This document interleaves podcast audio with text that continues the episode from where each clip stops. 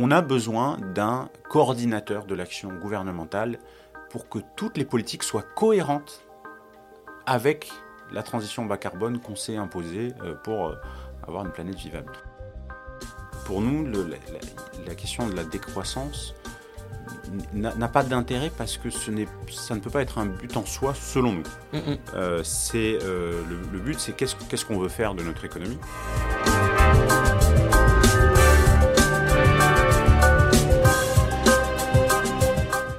Bonjour, je m'appelle Louis Pelé, bienvenue dans le podcast Think the Growth, Penser la décroissance. Ce podcast a pour objectif de mieux comprendre ce qu'est la décroissance afin de mieux l'accepter et anticiper. Aujourd'hui, dans ce 13e épisode, je suis allé à la rencontre de Yannick Salman, chef de projet au Shift Project. Avec Yannick, nous allons parler du plan de transformation de l'économie française qui a été lancé en mars 2020 par le Shift Project.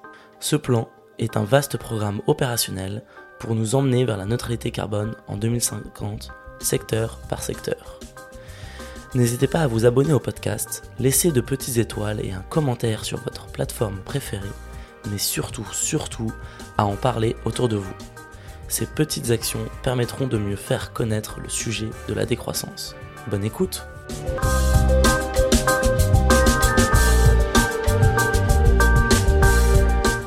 Yannick, vraiment bienvenue dans ce podcast de Think the Growth, Penser la décroissance. Merci, merci beaucoup Louis pour l'invitation. Et peut-être pour commencer, euh, bah, je te propose de te présenter à nos auditeurs. Euh, très bien, écoutez, euh, euh, comment me présenter? Alors moi j'ai un parcours, peut-être parler de mon parcours euh, d'ingénieur au départ, mhm. euh, orienté, intéressé par l'économie et la finance, et puis je suis tombé dans, dans la finance de marché, voilà un peu en... à l'époque où c'était à la mode, et donc j'ai fait ça pendant 4 ans à Londres, jusqu'au jour où je me suis dit, bah, c'est pas vraiment mon but dans la vie. Donc j'ai démissionné, je suis reparti étudier les politiques publiques, donc là j'avais un peu plus trouvé ma voie. Mhm. Et euh, en rêvant, bah, je vous le dire, de, te le dire, c'est sauver le monde, voilà, euh, puis aider les pays en développement où j'ai un, lien familial, voilà, très fort avec les, mhm. Madagascar notamment. Et c'est comme ça que je suis rentré après à la Banque mondiale, où j'ai travaillé pendant euh, quasiment 8 ans sur des, en gros, conseiller des gouvernements de pays en développement, en mhm. Inde, en Afrique, dans l'océan Indien, sur leur politique publique pour soutenir l'économie, soutenir l'économie mais notamment euh, passer typiquement d'export de euh, produits bruts comme des produits agricoles à des produits transformés, euh, développer l'industrie manufacturière, etc. etc. Et c'était toujours avec l'idée de augmenter le salaire des, des, plus pauvres d'abord. Euh, c'était pas du tout, euh, c'est dans un esprit banque mondiale, j'ai envie de dire, voilà, c'est d'abord mm. réduction de la pauvreté euh, et partage de la croissance, et puis des aspects euh, environnementaux qui m'ont intéressé assez vite et que j'ai intégré dans les projets. Et puis, et puis il y a eu bah, la fin de cette phase-là, et j'ai démissionné de nouveau, je me suis retrouvé en année sabbatique à un peu réfléchir à ce que je voulais. J'ai découvert les shifters à ce moment-là. Et puis euh, j'ai fini par postuler au Shift Project en me disant euh, pourquoi pas. Et, euh, et, il se trouve que c'était au moment où il y avait besoin de compétences comme les miennes. Et, donc voilà, donc depuis 2020, je suis au Shift Project. Je suis le chef de projet emploi et politique industrielle du Shift Project. Ok, super clair. Peut-être pour, si les personnes ne connaissent pas, explique-nous un peu un tour d'horizon Shift Project et Shifters. Bien sûr, bien sûr, bien sûr, oui, c'est c'est pas évident. Alors déjà, qu'est-ce que c'est euh, qui a pour vocation, et donc qui a été créé en 2010 par Jean-Marc Jancovici, qui a pour vocation euh, de d'éclairer le débat et d'influencer aussi le débat sur la transition énergétique euh, et climatique. D'accord. Donc c'est vraiment cet intérêt sur euh, à la fois l'énergie, les contraintes énergétiques auxquelles on va être confronté, et bien sûr le, défi du climat. Euh, avec une vocation française et européenne, même si euh, voilà, au niveau européen, ben, ça demande peut-être plus de ressources pour, pour aller mm. faire beaucoup de choses. Et les Shifters, c'est l'association bénévole qui a été créée un peu plus tard pour soutenir et pour diffuser un peu le message du Project. Donc là, c'est hmm. n'importe qui peut s'inscrire. C'est pas une, c'est pas où on va travailler euh, les shifters. C'est une association où on s'inscrit en tant que bénévole. Et typiquement, on a, quand on est des bénévoles des shifters, on a accès au travail plus facilement du, du, Shift Project. On peut même postuler pour aider bénévolement à certains travaux. Mm. Et puis surtout, on aide à la diffusion du message. On aide, dans le cas des élections par exemple, euh, à aller voir les candidats, les candidats aux législatives par exemple, hein, où c'est sur le terrain surtout, euh, pour parler du Shift Project, pour parler de ce que propose le Shift Project. Et donc, euh, augmenter l'influence finalement Mm, mm. du, du shift. Très clair. Je voudrais revenir peut-être un, un tout petit peu sur ton expérience à la Banque mondiale. Donc, tu parlais des. On, travaille sur les politiques euh, publiques et sur la réduction euh, de la pauvreté. Euh, généralement, c'était quoi les leviers euh, que la Banque mondiale pouvait activer Euh, et de quelles ressources en fait la Banque mondiale utilisait? S'ils avaient des financements, ils investissaient dans des projets. Enfin, comment ils influençaient ça? Tout à fait. Alors, la Banque mondiale, euh, elle est financée de, de- de différentes manières. Alors, pour les pays les plus pauvres, donc typiquement Madagascar, ou euh, le plus pauvre pour lequel j'ai travaillé, euh, ou même la Côte d'Ivoire, qui est encore classée comme pays euh, à, à revenus bas, euh, pour le financement de ces pays, donc elle fait des prêts à ces pays-là, à taux zéro, à très long terme, Mhm. voire des dons, qui sont financés par des, des, des dons finalement, enfin des, des- des apports en capital, effectivement, de- des dons, de pays les plus riches. Mhm. Donc typiquement, les pays les plus riches se sont engagés à, fournir 0,7% de leur PIB en aide au développement. L'essentiel de ces 0,7% euh, va euh, dans ce pot de la Banque mondiale qui permet de financer les, les pays les plus pauvres. D'accord. Pour les pays de revenus intermédiaires comme l'Inde, où j'ai travaillé aussi, euh, la Banque mondiale emprunte sur les marchés financiers Mm. en se servant du fait qu'elle est soutenue par tous les gouvernements et donc elle peut emprunter à taux faible pour prêter à taux très faible à des pays qui n'auraient pas pu emprunter à ce taux-là Mm. et à très long terme notamment. Voilà. Donc c'est essentiellement ça. Donc c'est des prêts à ces pays, mais c'est pas des prêts euh, généraux, c'est des prêts pour faire des projets très concrets. Mhm. Et donc mon travail à la Banque mondiale, c'était euh, définir, c'était d'abord conseiller ces gouvernements de manière générale, et puis définir avec eux quand ils le souhaitaient, quand ils souhaitaient emprunter de l'argent, des projets, c'est-à-dire euh, des investissements, c'est comme tu, comme tu disais, des projets d'investissement pour développer par exemple une région. Alors je parlais de Madagascar par exemple, Mhm. il y a une région où il y a du cacao. Euh, comment on augmente le volume de cacao produit tout en augmentant la qualité et en se focalisant sur l'impact en termes de revenus pour les agriculteurs. Voilà. Et donc ça, ça a été une partie d'un projet que j'ai fait à Madagascar, euh, qui était dans une certaine région où on avait des fonds. Voilà, on a discuté avec le gouvernement. Qu'est-ce qu'il faut faire? Ben, Il fallait réhabiliter une piste qui permettait, ou même aux petits agriculteurs du cacao, de transporter leurs Mhm. marchandises. Euh, il fallait un appui technique pour les former aux meilleures techniques euh, de, cul- de cultivation du cacao et d'ailleurs de que- cultivation sous ombrage. Donc avec un intérêt pour la conservation de la forêt, pour la qualité du cacao. Donc ça, c'était très, très important. Euh, et puis, euh, un appui en matériel, par exemple, euh, euh, pour qu'ils aient de quoi faire du bon, euh, du bon cacao euh, et le traiter comme il faut en, aval pour pouvoir le vendre plus cher ensuite aux exportateurs, aux chocolatiers, etc. Ok. Voilà. C'est super intéressant. Et, et peut-être, qu'est-ce qui a fait que euh, tu as souhaité quitter la Banque mondiale? Parce que tu, tu participais déjà à Sauver le Monde. Oui, alors Euh, bien sûr, euh, bien sûr, sauver le monde, c'était un peu prétentieux, mais c'était en tout cas non. Je pense que c'est bien d'avoir des, des- des, des objectifs et un peu des rêves, donc je ne veux pas non plus trop, trop critiquer ça. Donc bien sûr, on rentre dans, le, dans la réalité derrière. La Banque mondiale, c'est pas du tout une institution parfaite, c'est pas ce que je voulais dire, euh, et qui sauve le monde autant qu'elle le devrait. Mais euh, il y a des belles choses à faire, et puis euh, il y a il y a des choses qui marchent moins bien, il y a des contextes managériaux, j'ai envie de dire. Voilà, Ok. un problème un petit peu de management qu'on en trouve dans beaucoup Hmm. d'endroits, qui n'a pas trouvé sa solution, on va dire, euh, et euh, qui arrivait à un moment où j'avais un petit peu atteint certains objectifs que je m'étais fixés personnellement, Très clair.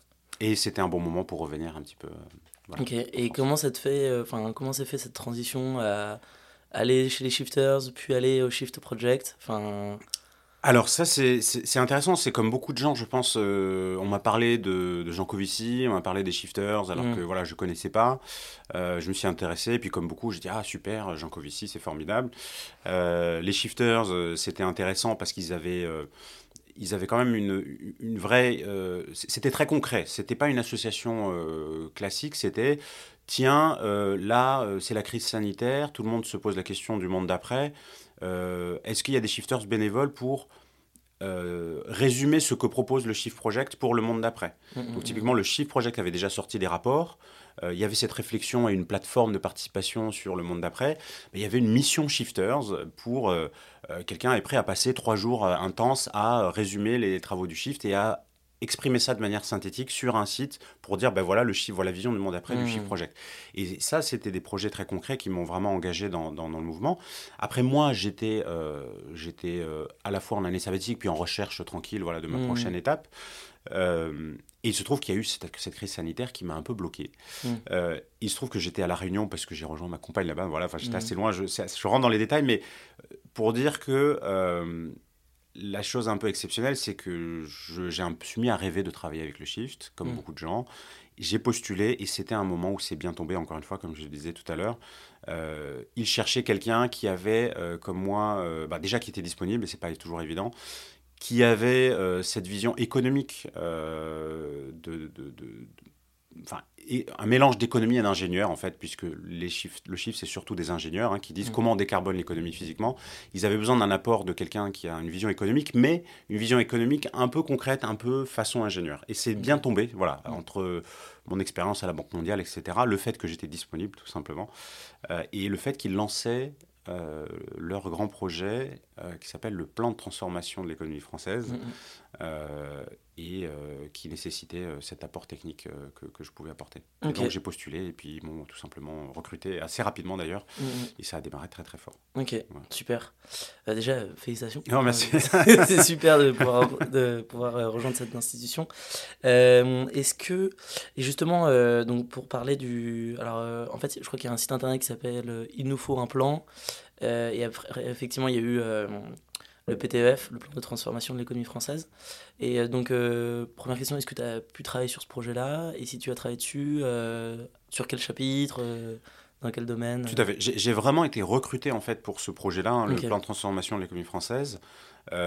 Le Shift avait déjà sorti des rapports depuis un certain temps et, et poussé ces rapports sur la décarbonation du secteur du logement, sur la mobilité bas carbone, Mm. sur, sur le numérique, hein, des rapports d'ailleurs assez, assez euh, novateurs à l'époque sur, euh, sur le- l'empreinte environnementale Mm. numérique.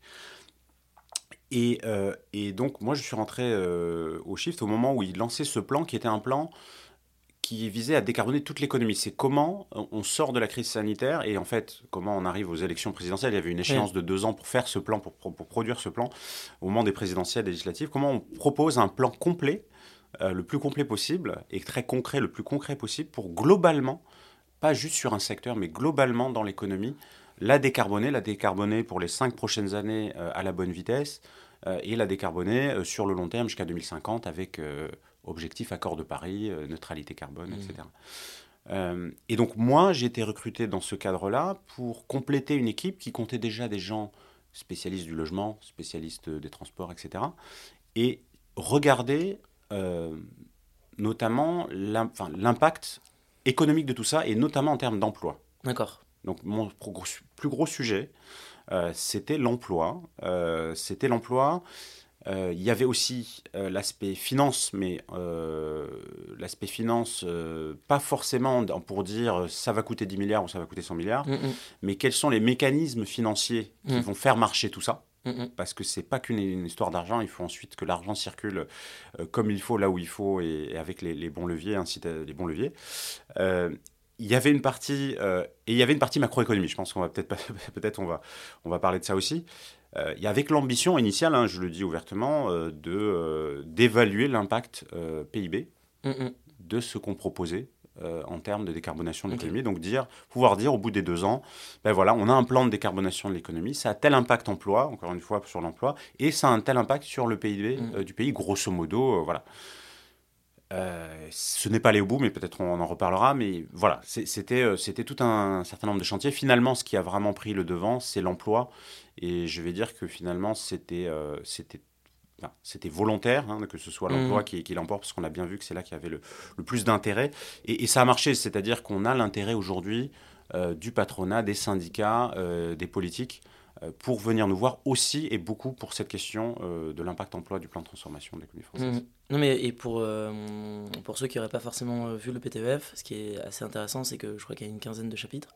Et à chaque fin de chapitre, on voit bah, potentiellement là où il peut y avoir des pertes d'emplois, mais euh, où à d'autres moments, euh, des emplois peuvent se créer.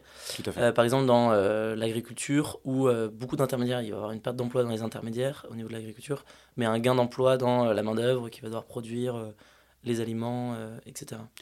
Tout à fait. Alors, euh, je pense que c'est intéressant de, de, en- de rentrer dans Bien le sûr, détail ouais. des explications. C'est pour ça que tu, tu- tu fais bien de mentionner, euh, voilà, tout, tout le monde n'est pas au courant.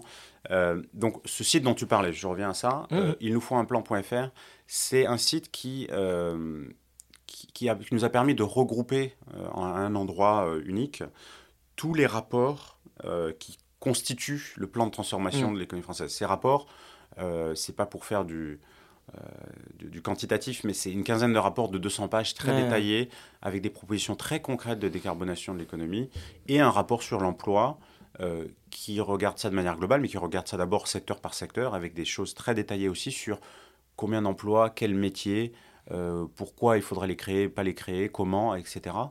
Euh, et donc tous les détails sont sur, euh, sur ce site et accessibles librement. Il y a des vidéos, il y a des résumés, etc.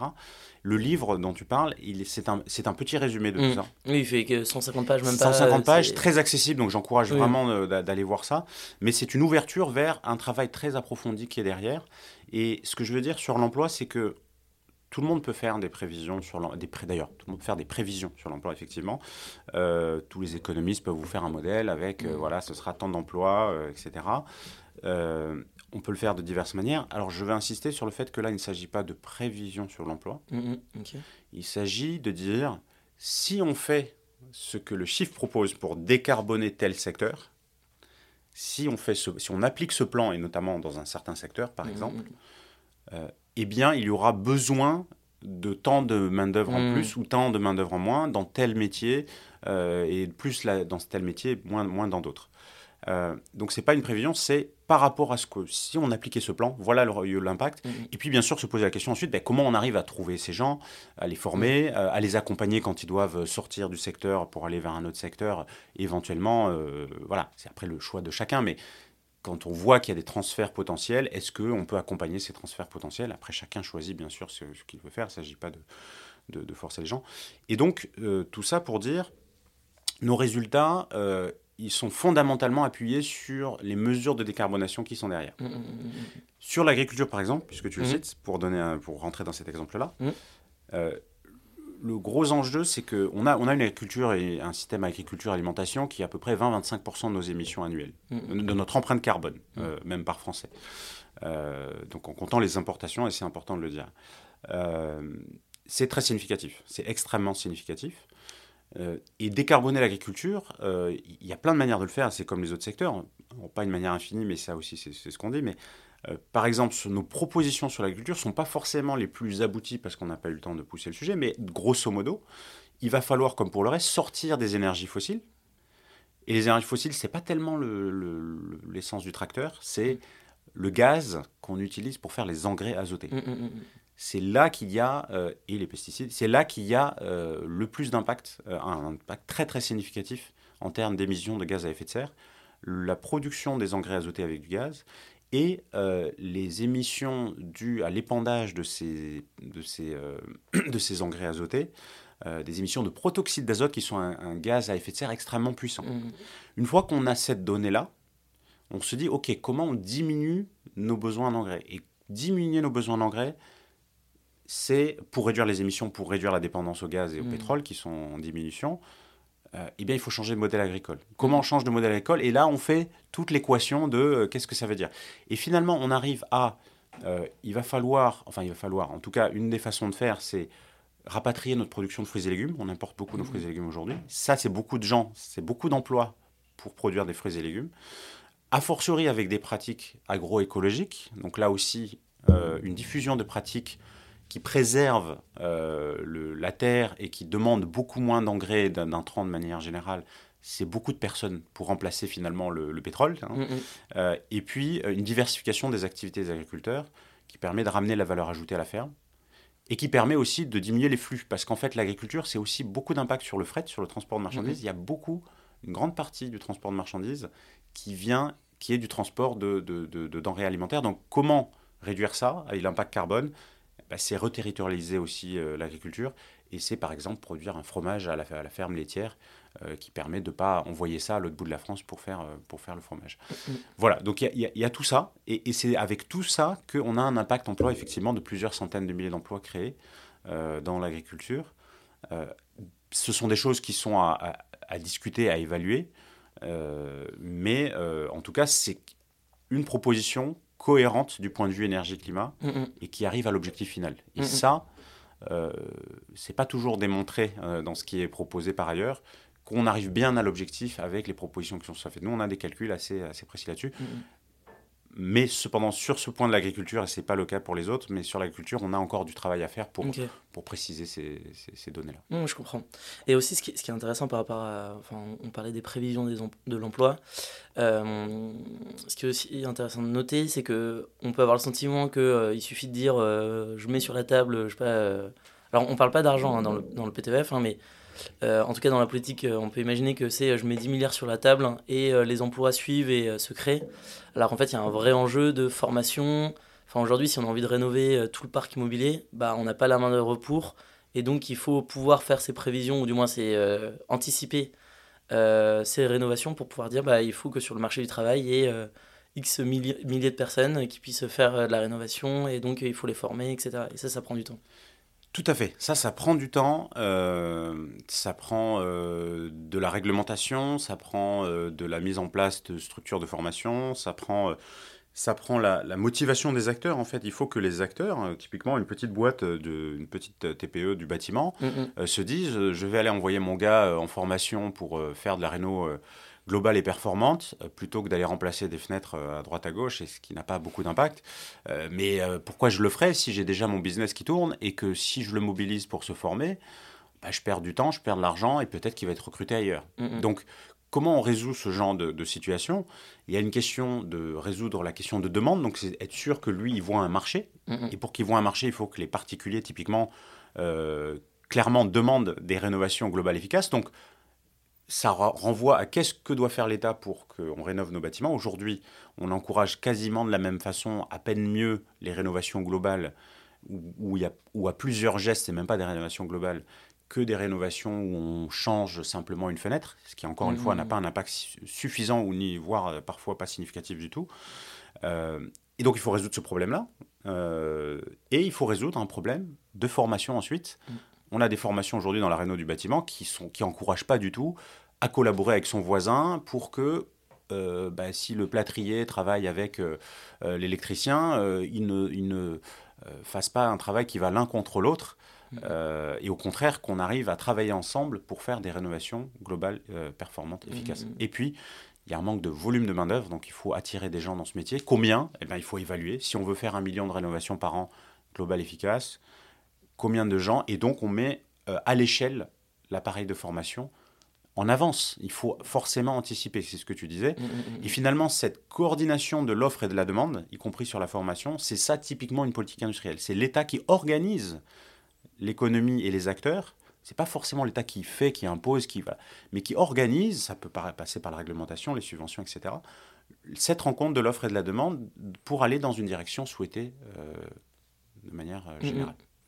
Et aussi pour revenir, euh, et moi, enfin, je, par rapport à ton point de dire, euh, bah, effectivement, on, s'est posé la question de comment décarboner euh, les secteurs. Après, on a, on a regardé d'un point de vue emploi et macroéconomique, et finalement, on s'est plutôt focalisé sur la partie emploi. j'imagine, enfin après, à toi de me dire, mais j'imagine qu'en fait aussi la, la problématique c'était de pas, on préférait enfin ça va être plus facile de dire euh, bah en fait on a un plan qui va permettre à tout le monde d'avoir un emploi ce qui est la priorité plutôt que de voir bah en fait le plateau est-ce qu'il va euh, rapetissir ou plutôt grandir. Euh, et justement enfin après je sais pas si tu peux en parler etc mais comment s'est fait ces choix et, pour quelles raisons il y a eu ce choix de, se dire bah on va prendre que l'emploi comme indicateur clé? Alors, non, je peux, je peux, être assez transparent là-dessus. Je pense que nous, c'est un de nos credos, c'est la transparence, mm. euh, euh, y compris sur, sur, nos calculs. Donc, il y a plusieurs choses hein, dans, dans, ce, dans, ce, que tu dis. Euh, enfin, dans, dans, ma réponse, en tout cas, à ce mm. que tu dis, c'est que, déjà, pour revenir sur l'emploi, on n'a pas un modèle, encore une fois, un modèle complexe mathématique. C'est ce que j'ai étudié à l'école, hein, mmh. c'est mon, sujet. Donc, euh, euh, si on voulait le faire, on pourrait le faire. Mais et on a d'autres, on a une autre d'ailleurs économiste, très bonne économiste au, chez Project. Mais euh, mais c'était pas le sujet. C'était concrètement, physiquement, si on a besoin de rénover un million de bâtiments par an, mmh, mmh. il faut combien de menuisiers, il faut combien et, et, donc euh, évaluer ça de manière très très concrète, non seulement pour que on ait une vision la plus claire possible des besoins euh, spécifiques pour rénover un bâtiment et pas l'impact global sur l'emploi un peu vague où on ne sait pas de quoi mmh. on parle.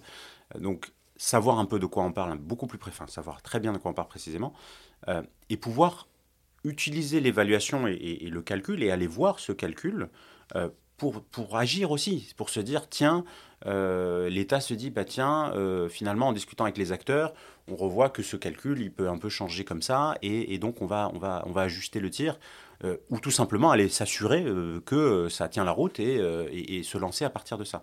Et ça doit permettre le débat, en fait, avoir cette mmh. transparence, avoir cette simplicité des choses. Mmh. le revers de la médaille, c'est que si vous voulez faire, euh, si tu veux faire un, modèle, euh, enfin, si tu veux évaluer le PIB, euh, et a fortiori, si tu as décidé que ton premier souci, c'est pas l'argent, ça ne veut pas dire que c'est pas un souci, mais ça ne mm. doit pas être le premier souci. c'est ça le plus important. l'argent doit suivre mm, mm. les actions qui marchent et qui marchent globalement de manière cohérente. on pourra en reparler, mais on peut pas dire on va faire l'hydrogène à fond et ça va être génial. Non, c'est pas juste ça. ça va pas nous sauver. Et donc, et donc, dans cette logique-là, si on ne parle pas forcément d'argent premier et qu'en plus on n'a pas la volonté de faire des modèles complexes que je serais le seul à comprendre en tant que voilà l'économiste mmh. chez Project, euh, et ben on arrive à euh, des impasses, pour être honnête, sur le PIB. Mm. Euh, en tout cas, moi, euh, personnellement, et peut-être d'autres ne se retrouveront pas face à ce problème, mais je, je, fais un appel à volontaires pour aller regarder ça.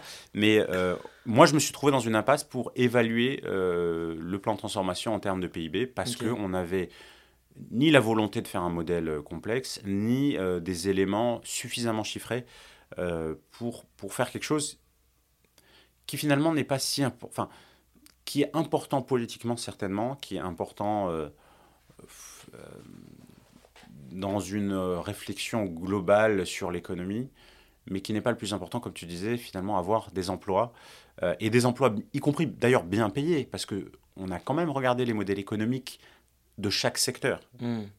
On n'a pas du tout fait ça euh, non plus comme quelque chose de complètement irréaliste. Quand on parlait d'agriculture tout à l'heure, on a quand même évalué est-ce que les économies sur les, entrants, etc., permettent de compenser le fait qu'il y aura besoin de plus de gens à l'hectare pour produire euh, mm. plus ou moins la même chose. Euh, et est-ce que ça marche avec l'assiette du consommateur? Est-ce que le consommateur peut toujours acheter ses produits? Oui, on a fait quelque chose où en rééquilibrant l'assiette du consommateur de manière cohérente avec ce qu'on fait sur l'agriculture, très concrètement, tout le monde sait qu'il va falloir diminuer la consommation de viande et donc la production de viande. Euh, il va falloir diminuer la production d'abord, en fait, parce qu'il y a, y, y, besoin de, de, de, de réduire les, gaz à effet de serre et l'utilisation des terres, qui est très importante. Euh, voilà. Euh, et donc, il va falloir réduire aussi dans la consommation. Et on arrive à une assiette, même en augmentant le prix de la viande, même en augmentant le prix des fruits, des fruits et légumes pour que l'agriculteur soit rémunéré, à une assiette du consommateur qui reste stable, voire, voire mmh. diminue légèrement et un revenu d'agriculteur qui augmente. Donc on a regardé ces aspects de valeur ajoutée, euh, de cohérence, y compris dans le vélo par exemple, l'industrie de développement de l'industrie du vélo, mais on n'avait pas suffisamment de chiffres pour aller euh, donner un chiffre global sur le PIB. Alors on va en reparler certainement, mais est-ce que c'était si important que ça? Nous, on n'en est pas convaincus. Je pense que c'est intéressant politiquement, encore une fois. Mais si vous dites, euh, est-ce que je préfère vivre aux États-Unis qui a un PIB, je ne sais plus c'est quoi, mais qui est bien plus élevé que le nôtre par habitant, ou en France. Personnellement, pour avoir vécu aux États-Unis euh, quelques années et en étant un privilégié là-bas euh, dans, ces conditions-là, je préfère largement être en France euh, avec un PIB beaucoup plus bas. Mm, mm. Ok. Ben, super, super intéressant. Peut-être avant de parler un peu plus précisément de décroissance, etc., et un peu ta vision là-dessus, en sachant que c'est, enfin pour aussi rappeler, on n'arrive pas ici en se disant il faut la décroissance, mais plus bah, parler de ce sujet qui peut être un peu tabou et justement bah, essayer d'arriver à se poser, à créer un espace de communication sur ce terme, pour essayer de se, bah, se rendre compte, bah, par exemple, j'avais reçu un, un, jésuite qui disait qu'en fait le, la décroissance n'était qu'un chemin, mais en vue de quoi, et c'est plus ça qui va m'intéresser. Euh, par rapport à. Donc, si j'ai bien compris, tu as pu travailler sur les différents secteurs et, euh, et, euh, et, de voir d'un point de vue un peu macroéconomique. Et peut-être quel a été le secteur le, le, le plus difficile qui t'a posé, enfin, qui a, qui a provoqué peut-être des nuits blanches chez toi pour euh, évaluer les nombres d'emplois, euh, enfin pour, pour, essayer d'évaluer les, les, emplois nécessaires pour la transformation de, de ce secteur-là C'est une bonne question. effectivement, donc la, la, façon dont ça a fonctionné, on avait des spécialistes de chaque secteur mm-hmm. qui regardaient comment concrètement on décarbone ces secteurs avec des mesures très physiques. Nombre de bâtiments à rénover, euh, baisse de la construction neuve, par exemple, dans le bâtiment, euh, y compris si on intègre du bois dans le béton, dans quelle proportion, de combien ça baisse l'empreinte carbone du béton, etc. Donc des choses assez techniques. Et j'allais travailler ensuite avec chacun de ces spécialistes mmh. sectoriels pour évaluer donc l'impact emploi. Donc juste pour rappeler la, méthode, Et pour se rendre compte, quelle information tu demandais à ces, ces spécialistes parce que peut-être que eux ils étaient loin de ces idées d'emploi, etc. Donc euh, j'imagine qu'il y avait des, bah, typiquement, des. Euh. Typiquement, voilà, c'est combien, euh, de combien, combien de personnes pour faire, pour construire un bâtiment mm. de la taille qu'on dit qu'il faudrait construire versus une maison individuelle. Mm. combien d'équivalents temps plein voilà, pour mm. construire Est-ce que le passé du, du, béton actuel au béton bas carbone, c'est plus intense en main-d'œuvre, moins intense en main-d'œuvre? Ensuite, justement, il n'aura pas toutes les données, mais euh, c'est de pouvoir me donner une idée euh, de la logique de son plan en termes physiques, qui, moi, à part, me permettra, en allant chercher les données d'intensité en emploi, hein, comme on dit, c'est-à-dire combien d'emplois par mètre carré euh, voilà, construit, par exemple, va me permettre de construire le modèle d'emploi. De dire, de ce, cette réalité physique, je construis une réalité en emploi en termes de besoins en main-d'œuvre, en termes de besoins en métier. Donc, besoin de comprendre le fonctionnement du métier le fonctionnement vraiment du métier, combien de couvreurs par, euh, voilà, par bâtiment euh, construit, ou combien de, temps, en tout cas, de, de couvreurs, combien de temps d'électriciens, euh, la variation avec les nouvelles technologies ou avec les nouveaux procédés et les, et, les propositions qui sont faites. Et moi, aller chercher derrière les, les, évaluations en emploi qui, qui, en découlent. Après, il peut y avoir des choix aussi. par exemple, sur le vélo, il reste une dimension de choix sur euh, une fois que l'équipe mobilité m'a dit, bah oui, selon nos calculs, il faudrait augmenter l'utilisation du vélo de x12, euh, donc c'est très significatif. Alors euh, l'Allemagne est déjà à x10 par rapport à nous aujourd'hui, donc mm, mm, mm. on peut se dire que c'est atteignable x12, même si on part de loin et on parle de 2050. Mais une fois qu'on a dit x12 sur l'utilisation du vélo, qu'est-ce que ça veut dire sur, la, sur le nombre de vélos qu'on pourrait produire éventuellement? Là, il faut faire quand même des hypothèses, et il y a des hypothèses y compris industrielles. Mm. Est-ce qu'on veut développer l'assemblage de vélos? On importe tout et on assemble. Très peu intense en main-d'œuvre, très dépendant euh, des chaînes d'approvisionnement, euh, qui elles-mêmes dépendent du pétrole, etc. Mm. Donc, il y a quand même des choix derrière qui vont euh, impacter l'intensité en emploi. Donc, il y a ces choix-là à faire. Peut-être c'est pas celui qui m'a donné le plus de, de nuit blanche négative. Euh, la question du vélo, c'était plutôt euh, motivant même de se dire euh, qu'est-ce qu'on peut construire de cohérent sur, sur, sur le vélo. mais c'est peut-être celui qui m'a demandé le plus de travail. c'était, c'était super. Non, c'était très très intéressant. C'était très intéressant. Le bâtiment, c'est pas facile parce que les données sont pas forcément très très disponibles, mhm. mais on a réussi quand même. Et là, tout à l'heure d'ailleurs, on va on va euh, donner une dernière, un dernier euh, coup euh, à l'exercice avec le spécialiste du, secteur, Rémi Babu, pour clarifier encore tout ça et, publier un Excel, notre Excel de calcul. Donc ça, c'est vraiment la prochaine phase. Diffuser carrément comment on a calculé tout ça. Donc on a publié le rapport déjà, les rapports, hmm. le livre, etc. Mais on est encore dans une phase de, ben, on va aller bien revérifier nos chiffres, et euh, mettre au propre nos Excel pour que tout le monde puisse aller voir et euh, refaire les calculs si besoin, etc. Donc voilà, donc ça, ça nous a, c'était pas facile aussi sur le logement et c'est pas facile et on va le finir là de le clarifier, de l'expliciter, de le, de le publier. Euh, mais peut-être le vélo, ouais, c'était. Euh, très clair. C'était un gros enjeu. un gros enjeu. Et il y a de belles, belles choses à faire dans le vélo euh, ah bah, et qui se vérifient sur le terrain. Moi, je, pardon, mais j'enchaîne. Mmh, mais mon travail derrière d'influence, comme le reste du Chi Project, c'est aller diffuser ça auprès des politiques, auprès des, des, décideurs économiques et y compris au niveau au syndicat. Et quand on commence, quand on est allé parler au syndicat, on s'est aperçu que certains syndicats euh, travaillaient déjà sur la question de reconversion des salariés de l'automobile vers le vélo, qui était un sujet qu'on avait abordé très explicitement dans, mm, mm. dans le plan de transformation. Mm. Euh, et donc ça, c'était extrêmement rassurant. Et puis euh, l'AFPA, donc l'association de formation professionnelle des adultes, qui a rejoint le Chiffre Project en tant que membre financeur, travaille sur et est en train de lancer des, des, ateliers, des, des des, structures qui vont euh, aider à la, à la, conception et à la fabrication désormais de, de cadres en France. Mm. De revenir à la fabrication de cadres en France alors qu'on pensait que c'était impossible et qu'il fallait abandonner, que c'était les Asiatiques.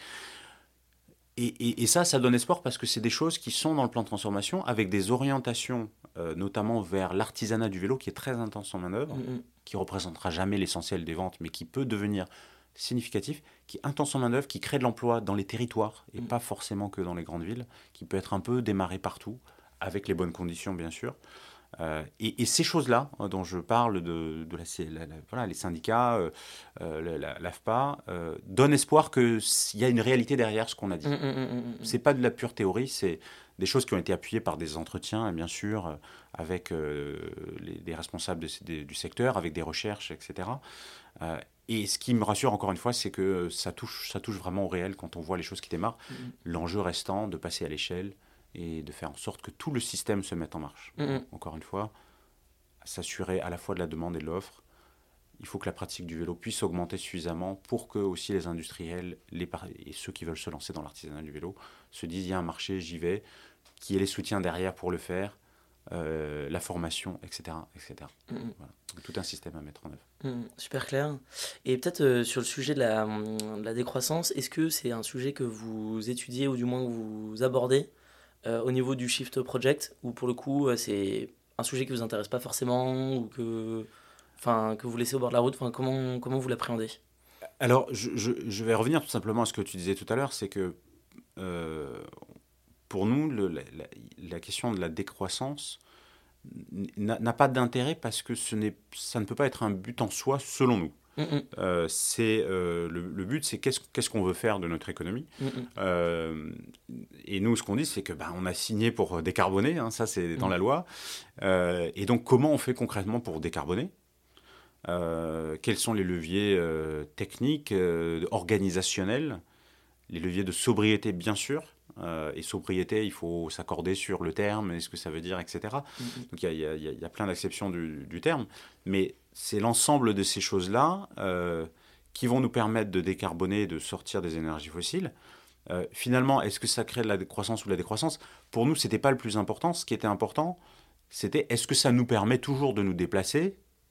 Est-ce que ça nous permet toujours et de nous déplacer euh, j'ai envie de dire pas forcément comme on veut complètement, puisqu'on parle de mmh, réduction de l'avion, mais, mais de faire les déplacements qu'on aime, qui, nous font plaisir, ou, pour, le pour le travail d'abord, peut-être, pour les loisirs, pour euh, les enfants, etc. Euh, de manger correct, très bien, même manger mieux qu'aujourd'hui, euh, de se loger, d'être bien chauffé, d'être d'être à l'aise chez soi, etc., etc. Donc, on, rentrer dans le débat de la décroissance, pour nous, c'était problématique dans le sens où c'est pas, ça ne peut, ce n'est pas un but en soi et donc c'est pas le but du plan de transformation. Le plan de transformation, il a un vrai but, il me semble, c'est voilà, c'est cette décarbonation, la sortie des fossiles, tout en garantissant à la fois l'emploi, donc c'est la question que je traitais, mm. et euh, que je traite toujours d'ailleurs, euh, et en garantissant nos activités euh, humaines, j'ai envie de dire presque habituellement. Mm, mm. voilà. Donc, ceci étant dit, quand même, pour répondre un petit peu plus à la question, il est évident pour nous qu'il est probable que décarboner l'économie, y compris, comme on le dit, même en maintenant nos activités, impact à long terme, en tout cas sur, le, sur la durée, si on décarbone vraiment de 80% comme on, comme on doit le faire, euh, impacte le PIB euh, mm-hmm. négativement. C'est assez euh, probable. C'est assez probable. On peut faire un petit calcul à l'agent Covici. je pense que tout le monde est habitué maintenant, ou en tout cas beaucoup de gens. si on dit il faut décarboner de 5, alors c'était 5% au démarrage du plan de transformation, mais plus on tarde à décarboner, plus il faut aller vite. Donc 6-7% par an de décarbonation de l'économie, chaque année, 6%, euh, 7% de moins que l'année d'avant, hein, c'est vraiment du cumulatif, jusqu'à 2050, donc d'aujourd'hui à 2050. C'est donc cette décroissance des émissions très forte. Euh, si on dit que euh, on fait notre PIB de manière générale devient plus efficace en carbone, c'est-à-dire qu'on a besoin de moins de carbone, moins d'énergie, moins de carbone pour faire la même quantité de PIB et que cette efficacité, elle est dans la lignée de cette augmentation de l'efficacité, elle est dans la lignée de ce qu'on a fait par le passé ou même un, ou un peu plus, on pourra, bah, on peut pas, on peut pas aller techniquement, c'est impossible d'aller euh, bah, infiniment plus loin. On peut parler de 1 à 2% peut-être dans l'ordre de grandeur mmh. d'efficacité euh, en plus de notre PIB. Donc 6-7% moins 1-2% c'est-à-dire qu'on n'aurait pas besoin, disons, de décroître de 1-2% à chaque fois pour décroître nos émissions, de, de, de, décroître, faire décroître le PIB de 22% pour faire décroître euh, nos émissions, euh, on économise que c'est 1 ou 2% sur les 6-7. Donc on aurait 4% de décroissance par an. Mm, mm, mm, mm. Euh, si on voulait voilà, euh, faire ce calcul rapide, c'est une décroissance de l'économie de 4% par an. Après, est-ce que est-ce que euh, est-ce qu'il n'y a pas des choses et ça c'est pas évident à évaluer, je ne sais pas si ça a été vraiment évalué, euh, qui font que si on est organisationnellement beaucoup plus efficace, et il y a beaucoup beaucoup à faire là-dessus, par Mm. exemple sur la livraison de, de- de- de colis en ville avec des camions qui circulent à moitié vide. Mm. Non seulement c'est pas des cyclos, euh, c'est pas de la cyclo, mais c'est à moitié vide. Enfin, il y a, il y a plein de choses d'organisation euh, pour augmenter les taux de remplissage, etc. Est-ce que finalement on arrive à maintenir du PIB à- et à aller au-delà de l'efficacité énergétique, mais vraiment l'efficacité organisationnelle de notre économie qui permet de, compenser, voire plus que compenser cet effet euh, euh, décroissance euh, des émissions on peut, on peut se poser la question, mais c'est c'est pas évident. Mm, mm. C'est pas évident. Donc il y, a- il y a une forte probabilité de décroissance euh, du PIB, mais pas forcément pour vivre moins bien, peut-être même pour vivre mieux. Ok, super clair. Et, et je trouve euh, ce qui est intéressant dans ce que tu expliquais, c'était. euh, Enfin, j'ai l'impression qu'il y a aussi une, une grande part un peu euh, de création d'imaginaire. C'est-à-dire, on va pas simplement se focaliser sur euh, il faut décroître pour décroître, comme il faut croître pour croître. Ça n'a pas vraiment de sens.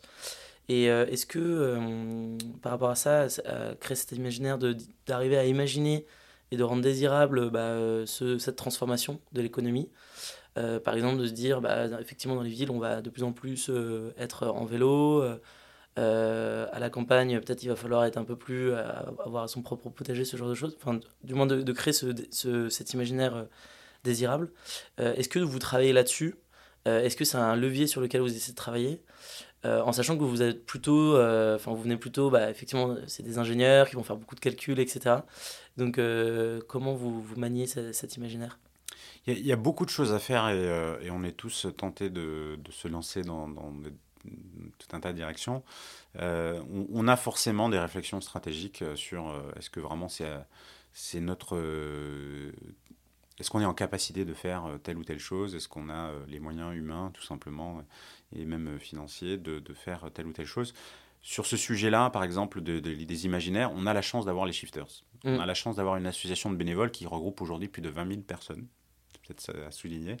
Euh, dont, euh, dont un, un bon morceau euh, cotisant, donc, qui voilà, un- investi déjà dans le principe assez, enfin, assez investi au sens, Mm. au sens voilà, de, l'intention euh, personnellement euh, et, euh, dans, ce, noyau, dans ce, dans ce morceau-là, encore une, encore une bonne partie, même si ça réduit forcément le total, qui est vraiment très actif. Et donc on a beaucoup de gens volontaires, et dans tous les secteurs, et dans tous les domaines, et dans tous les types de métiers, et y compris pour construire, euh, travailler à construire cet imaginaire. Donc il y, y a des initiatives.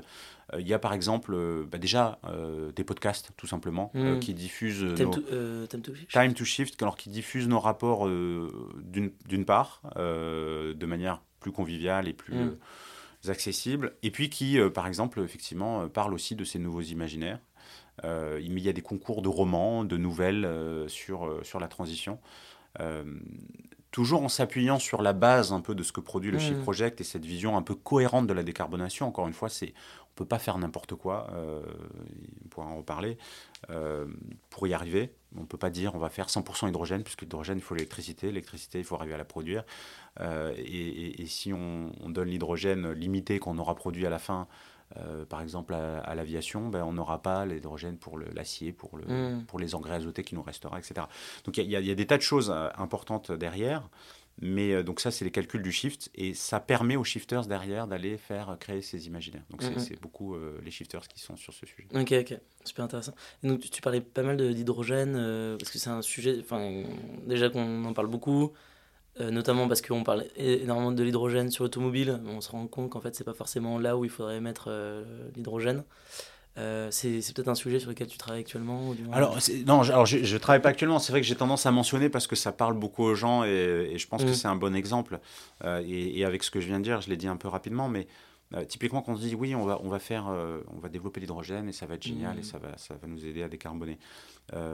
Euh, l'hydrogène, ce n'est pas une source d'énergie. En tout cas, le- la, façon dont elle est utile en termes énergétiques, il faut, le, il faut produire en fait ce, ce, avec de l'électricité. Si on veut que ce soit de l'hydrogène bas carbone, il faut que ce soit à partir d'électricité bas carbone. Mm, mm. On comprend bien aujourd'hui qu'on a des problèmes de production électrique tout simplement pour nous chauffer ou voilà, fonctionner.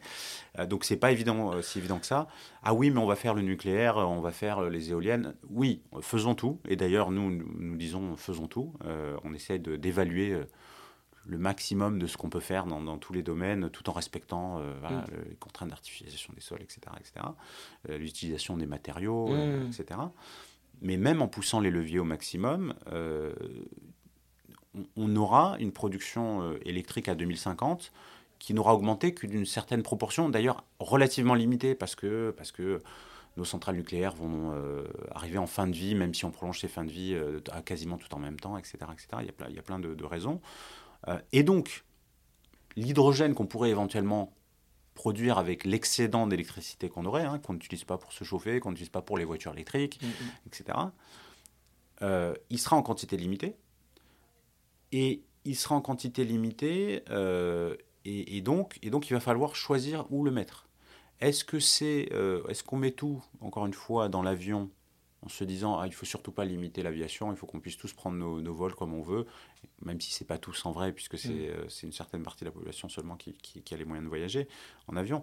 Mais euh, et, dans ce cas, euh, et dans ce cas, ben on pourra pas on pourra pas décarboner l'acier parce que l'acier il n'a pas d'alternative. L'avion, on peut dire, on réduit un peu l'avion. Voilà, il y a les, bon, il y a les carburants, il y a les biocarburants, mais là aussi ils sont limités. Euh, l'acier, c'est réaction chimique charbon, euh, charbon minerai de fer. Euh, c'est une réaction chimique, on n'a pas le mm. choix. sauf qu'on pourrait, si, le seul choix aujourd'hui, c'est remplacé par l'hydrogène. Donc est-ce qu'on l'attribue là? Est-ce qu'on l'attribue plutôt aux engrais ou est-ce qu'on fait une répartition qu'on essaie d'optimiser entre l'acier et les engrais, mais du coup, il n'y en a pas pour l'avion? S'il n'y en a pas pour l'avion, il va falloir trouver un autre moyen de décarboner l'aviation, mais les biocarburants, il y en aura aussi en quantité limitée. Si on dit on veut remplacer tout le kérosène par les biocarburants, ben c'est une très grande partie des surfaces agricoles françaises dont, on aura mmh. besoin, donc ça ne marche pas. Euh, et, donc, euh, et donc ce n'est pas une solution miracle. En fait, c'est notamment euh, pour les voitures, comme tu le disais, c'est pas du tout efficace. En fait, si, si on produit de l'hydrogène à partir d'électricité, et qu'ensuite on utilise cet hydrogène dans une voiture pour produire de l'électricité mmh. de nouveau et faire tourner les roues, on a un rendement de 25-30%. 30, 35, allez, on peut rêver d'augmenter certains rendements. Mais c'est rien du tout par rapport à une batterie de voiture, une batterie électrique euh, mmh, dans mmh, une mmh, voiture euh, qui a un rendement de 90%. Et donc il y a des choix à faire. En fait, on, rien ne va nous sauver. et il va y avoir des choix à faire et une optimisation euh, qui doit être planifiée d'avance parce que c'est des gros investissements. Euh, même si on veut faire tout cet hydrogène dont j'ai parlé, qui sera limité malgré tout, il faut des infrastructures, il faut euh, pouvoir stocker, éviter les fuites d'hydrogène qui sont extrêmement émettrices de gaz à effet de serre, etc., etc. Et donc, pour ne pas se lancer dans une impasse économique, on a besoin de cet état planificateur qui dit voilà ce qui est faisable, grosso modo, euh, et voilà ce qui n'est pas faisable et qui, est incompatible. Et voilà comment on, on, décide collectivement, parce que ça doit bien sûr être une décision collective, euh, de, euh, sur des bases factuelles de nos priorités. Mm, mm, je comprends. Et hum, justement, pour revenir sur cette question de planification, est-ce que euh, notre démocratie est suffisamment bien agencée pour créer cet état planificateur à cause des échéances démocratiques, etc. et sinon, qu'est-ce qu'il faudrait changer? Bon, là, on rêve un peu, mais est-ce que ça voudrait dire des mandats plus longs pour les élus ou est-ce que ça voudrait dire des instances qui soient qui puisse donner des grandes orientations sur lesquelles on ne pourrait pas revenir. Enfin, Comment on pourrait mieux armer notre démocratie pour pouvoir créer cette planification? Alors bien sûr, il y a, y, a y a, une vision qui consiste à dire, ah oui, la planification, euh, c'est forcément... Euh, être directif et euh, c'est le mm. retour à, voilà, à des expériences russes notamment, voilà, qui ne sont pas très, pas très concluantes et on voit, mais on voit aussi en même temps qu'on euh, a un gouvernement aujourd'hui de centre droit qui a repris ce terme planification. Donc c'est en train, heureusement, de passer dans le débat public comme quelque chose de beaucoup plus consensuel et qui n'est pas forcément une question de euh, réduire la démocratie et euh, tout imposer d'en haut de manière technocratique. C'est ça, de ça dont on parle. en réalité, ça ne marchera pas et ça n'a pas bien marché d'ailleurs précédemment. par contre, la question, c'est comment on articule euh, un cadre technique et, qui est contraint, encore une fois, qui est contraint par la nécessité de baisser les émissions et par la disponibilité décroissante des énergies fossiles. Donc comment on met ce cadre qui est, qui est assez strict finalement, cadre de cohérence, euh, comment on l'articule avec des décisions qui restent démocratiques, qui auront mm. besoin d'être démocratiques? Parce que pour embarquer tout le monde dans quelque chose d'ampleur comme ça, il va falloir, il va falloir une approche au contraire très démocratique.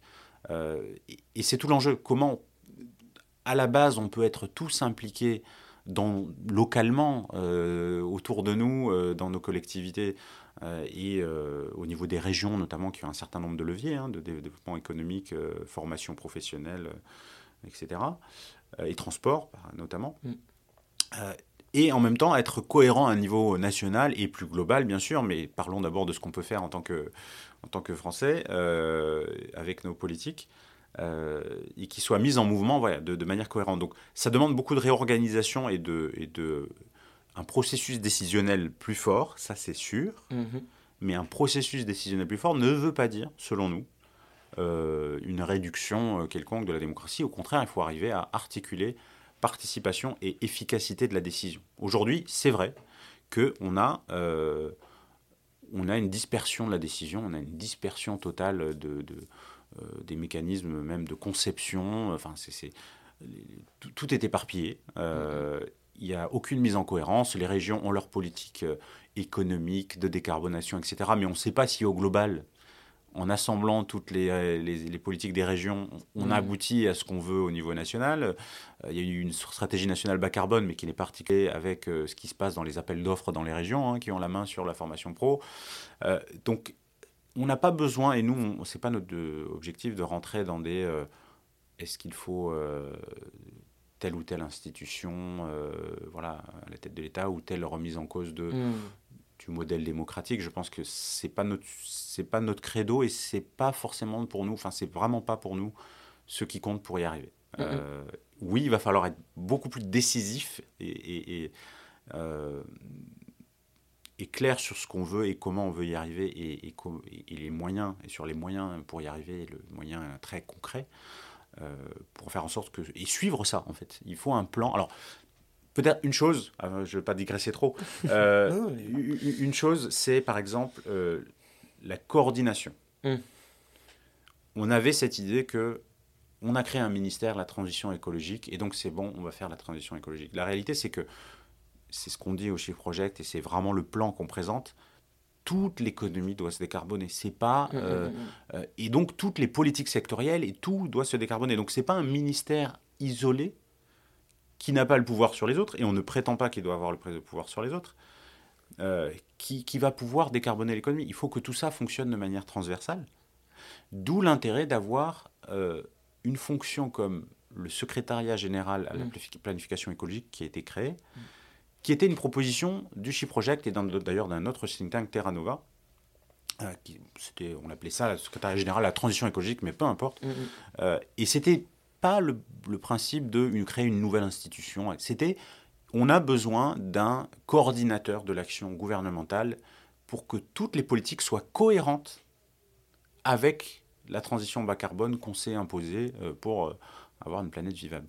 Euh, on ne peut pas continuer à faire des politiques économiques qui ont d'autres, et, sociales, et, et fiscales, etc., qui, qui ont, qui ont d'autres intérêts. Je veux dire, il n'y a pas que l'écologie dans la vie, il n'y a pas que la mm. décarbonation. Mais il faut que la contrainte soit, euh, que ce soit compatible avec la trajectoire bas carbone. Mm. Dans tous les secteurs, dans chaque secteur, transport, bâtiment, euh, etc. Et de manière coordonnée entre secteurs, que ce que dit un secteur euh, sur la construction neuve ne soit pas en contradiction avec ce que dit un autre secteur sur l'agriculture, par exemple sur l'utilisation des terres. Sur, euh, parce qu'il y a un conflit d'usage entre, par exemple, le logement et l'agriculture. Donc, il faut que tout ça soit coordonné. Et donc, c'est vrai que, par exemple, une fonction telle que le secrétariat général à la planification écologique est une très bonne chose sur le principe mm. euh, pour coordonner l'action gouvernementale, pour suivre le progrès vers la décarbonation de l'économie et, la sortie des fossiles. Maintenant, il va falloir mettre euh, tout ça en mouvement et, mm, mm. et, vérifier que ça, que ça marche. On va bientôt arriver à la, fin de notre, notre échange.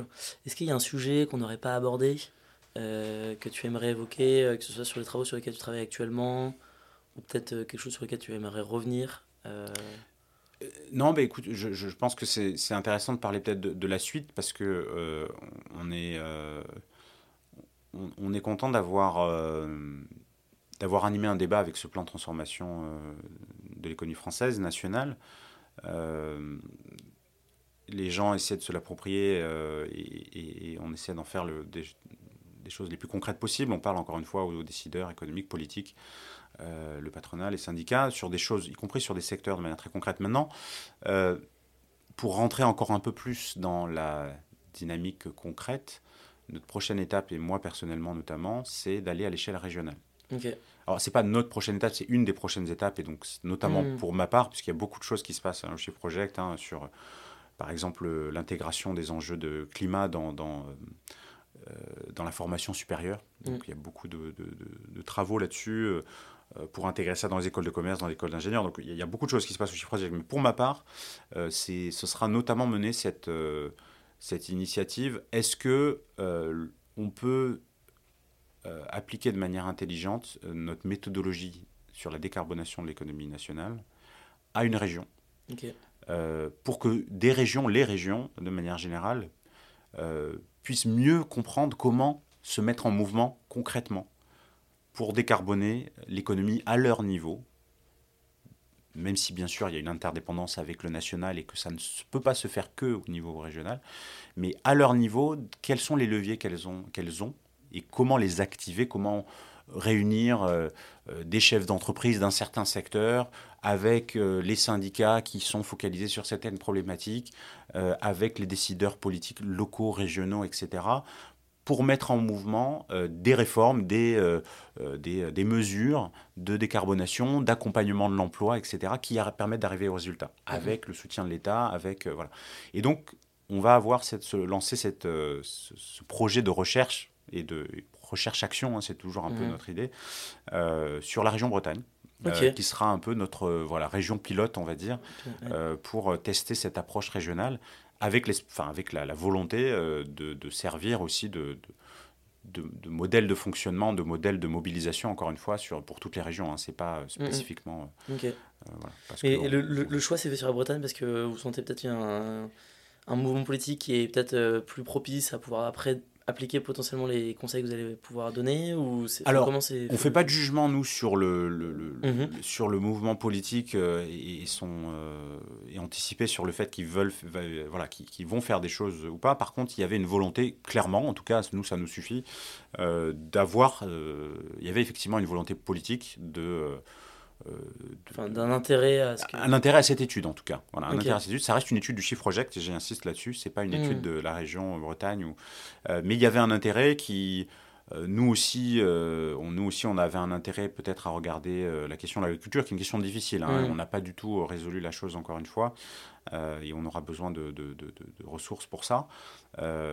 mais donc il y avait cet intérêt pour nous, il y avait l'intérêt de la région euh, pour dire on, ce sera bien que ce soit chez nous cette étude. Donc, donc ça a facilité bien sûr les choses. Ça a facilité les choses euh, pour, euh, pour dire tiens, ben, on va faire ça sur la Bretagne. bien sûr, si d'autres régions se, manifestent, on pourrait, on pourrait voir comment, sans pouvoir, parce qu'on n'aura pas les moyens ressources humaines de, faire plusieurs régions ou toutes les régions, voir comment ça peut s'articuler peut-être avec une réflexion sur, sur d'autres régions. Mais il y a une priorité pour dire, voilà, prenons une région, testons notre approche et comment elle peut s'adapter à un niveau euh, plus local euh, et que ça parle de, aux décideurs euh, économiques, politiques. Parce que pour, se rendre compte, le chiffre project, c'est combien de personnes en fait enfin, C'est constitué d'une. Ah, j'ai plus les chiffres exacts, mais j'ai pas. L'ordre de grandeur, mais, l'ordre de grandeur, c'est une quinzaine de permanents. Ah ok, donc c'est très faible. c'est très faible, c'est assez faible. Mais euh, je suis quand même chef de projet au long cours, ça veut dire que j'ai été recruté voilà, en 2020 euh, au moment du lancement du plan de transformation et on a du pain sur la planche et on a une envie de... Enfin, je, je, je, travaille euh, pour le Chiffre Project pour un certain moment encore.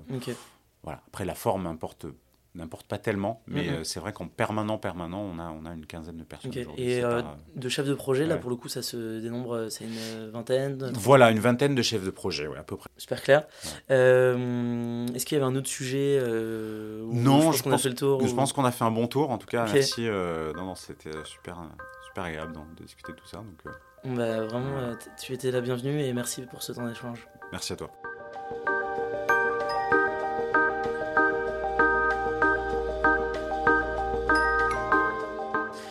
Vous étiez chez Think Degrowth, Pensez la décroissance, le podcast qui a pour objectif de mieux comprendre qu'est-ce que la décroissance afin de mieux l'accepter et anticiper. Vous pouvez vous abonner sur toutes les plateformes et laisser des petites étoiles sur Apple Podcast et surtout, surtout, à en parler autour de vous. Enfin, rendez-vous sur LinkedIn et Instagram pour rejoindre la communauté, faire connaissance et nous partager vos retours. À bientôt!